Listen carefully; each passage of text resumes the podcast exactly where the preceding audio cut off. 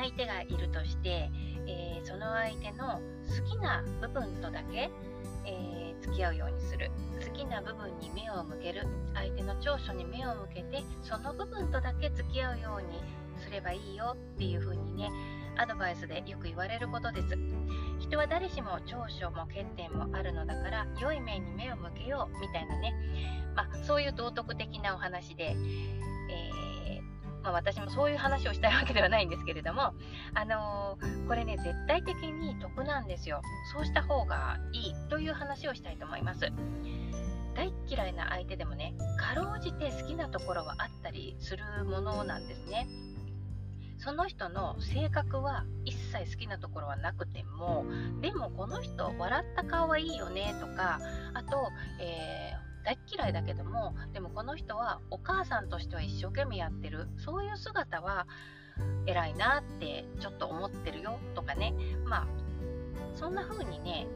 かろうじていいなと思うようなところってまあ些細なことでもねなんとか見つけようと思ったら見つけられるものだと思うんですね。こでねとっても気が進まないと思うんだけれどもそういう部分を相手の中に見つけたらその相手にね伝えてみるといいですよというまあそういうことを進めたいと思います。まあ、気は進みませんけれどもね。うん、あの嫌いな相手を褒めるだなんてってね思われるかもしれません。まあ、それでも試してみてもいいかなってちょっとでも頭をかすったなら、まあ、このまま聞いてください、えー、これはね嫌いな相手に限らずどんな相手でも同じなんだけれども良いところを見つけて褒めたりとか相手を認めたりとか些細なことを評価してあげたりするとね相手は必ず悪い気はしないんですよ。まあ、突然何なのってねいぶかしがられるかもしれないけれどもそういうふうに言われて悪悪い気はしない嬉しくない人はいないと思うんですねでそうするとどういうことが起こるかというとそれによって相手がその褒められた事柄を意識するようになるんですよ例えばねあのその嫌いな相手にねいつもおしゃれだねって褒めるとするでしょ？そうするとねその人の前ではもうおしゃれでありたいって思うようになると思うんですね。手際がいいですね、さすがですねって褒めたりしたならば、その人の前では、できる人間でありたいと思って、そういう姿を見せるようになると思うんですよね。つまり、その人の付き合いたい部分を見つけて褒めたり、認めたりすると、その良い面とだけお付き合いできるようになるんですよ。で、まあ、ここでね、ちょっとポイントがあるんだけれども、あの自他ともに認められているすごいところを褒めるっていうのは効果が薄いんですね。まあ、だってその人もね自覚があるでしょうし褒められ慣れてるかもしれないんですよ。もう言われ慣れてるかもしれない。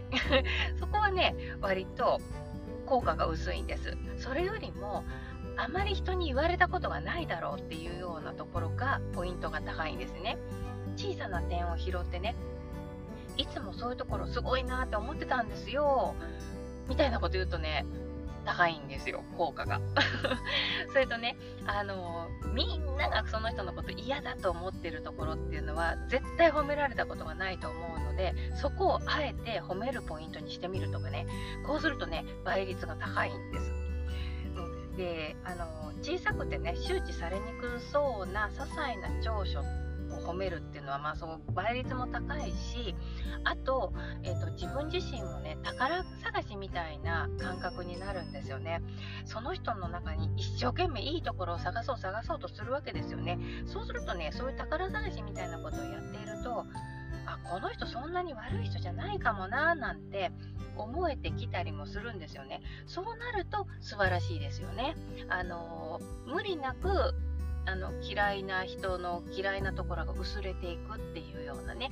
まあ、自然な流れが一番ですからね。そうなるといいかなと思ったりします、まあ、えー、そんなわけでもし参考にしていただけたら嬉しいです。ではまた。